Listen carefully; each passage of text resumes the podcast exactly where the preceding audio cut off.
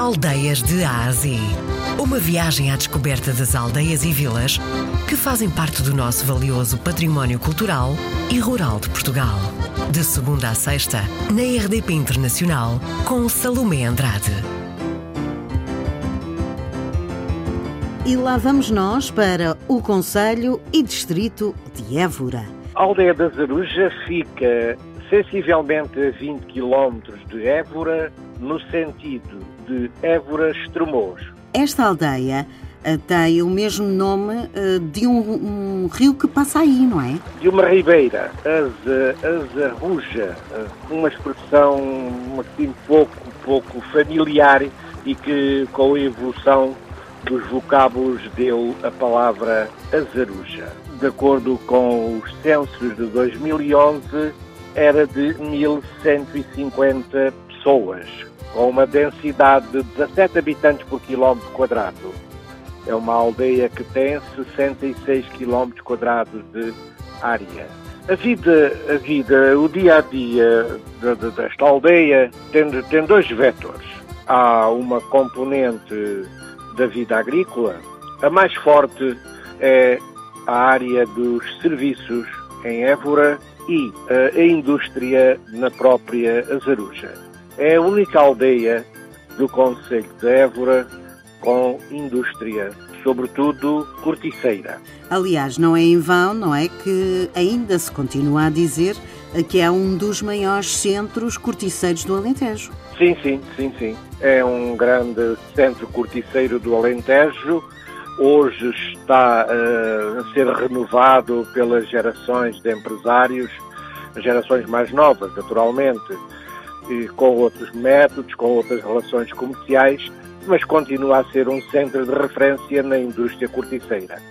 Conhece o produto, quer no tratamento propriamente dito industrial, quer também na fase, no, no espaço agrícola. Senhor Presidente, hum, aí a aldeia é uma aldeia movimentada ou assim assim? É movimentada quanto vê.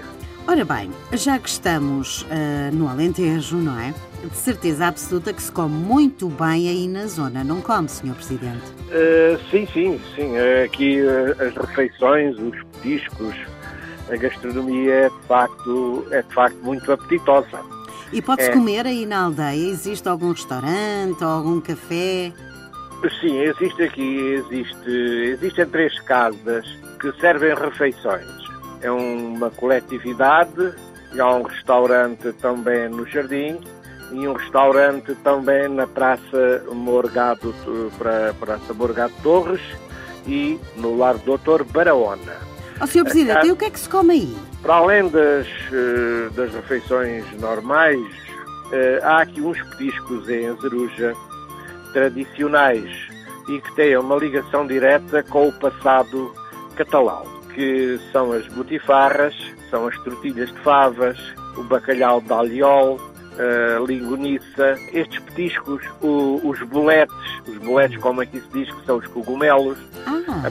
apanhados no campo, tudo isto uh, são especialidades que têm a sua época, não é? Claro. Oh, Sr. Presidente, o que é um botifarra? O que é? Uma botifarra é um enchido. Os paladares nestes petiscos são um pouco atrevidos porque fazem um desafio também ao vinho que se faz claro. aqui é Zaruja. E faz-se bom vinho aí? Faz-se, sim, sim, faz-se aqui bom vinho. Isto tudo é? misturado com o bom pão alentejano, não é? Sim, sim, sim, e o bom pão alentejano. De facto, de facto, é, é muito apetitoso e é desafiador os paladares são desafiadores. Senhor Presidente, ora bem, depois de barriga cheia, nós temos que andar um bocadinho. O que é que a aldeia da Zaruja tem para as pessoas verem? É um palacete que é da família Condes da Zarujinha, mas temos também o Santuário de Nossa Senhora do Carmo. Senhor Presidente, última pergunta, que é esta. A que é que cheira a aldeia de Azaruja? É um cheiro alentejano característico, junto com, as, com os cozinhados, não é? Fazem um desafio sempre para voltar e para permanecer tanto quanto possível, não é? Fomos para o Conselho e Distrito de Évora. Fomos conhecer a aldeia de Azaruja.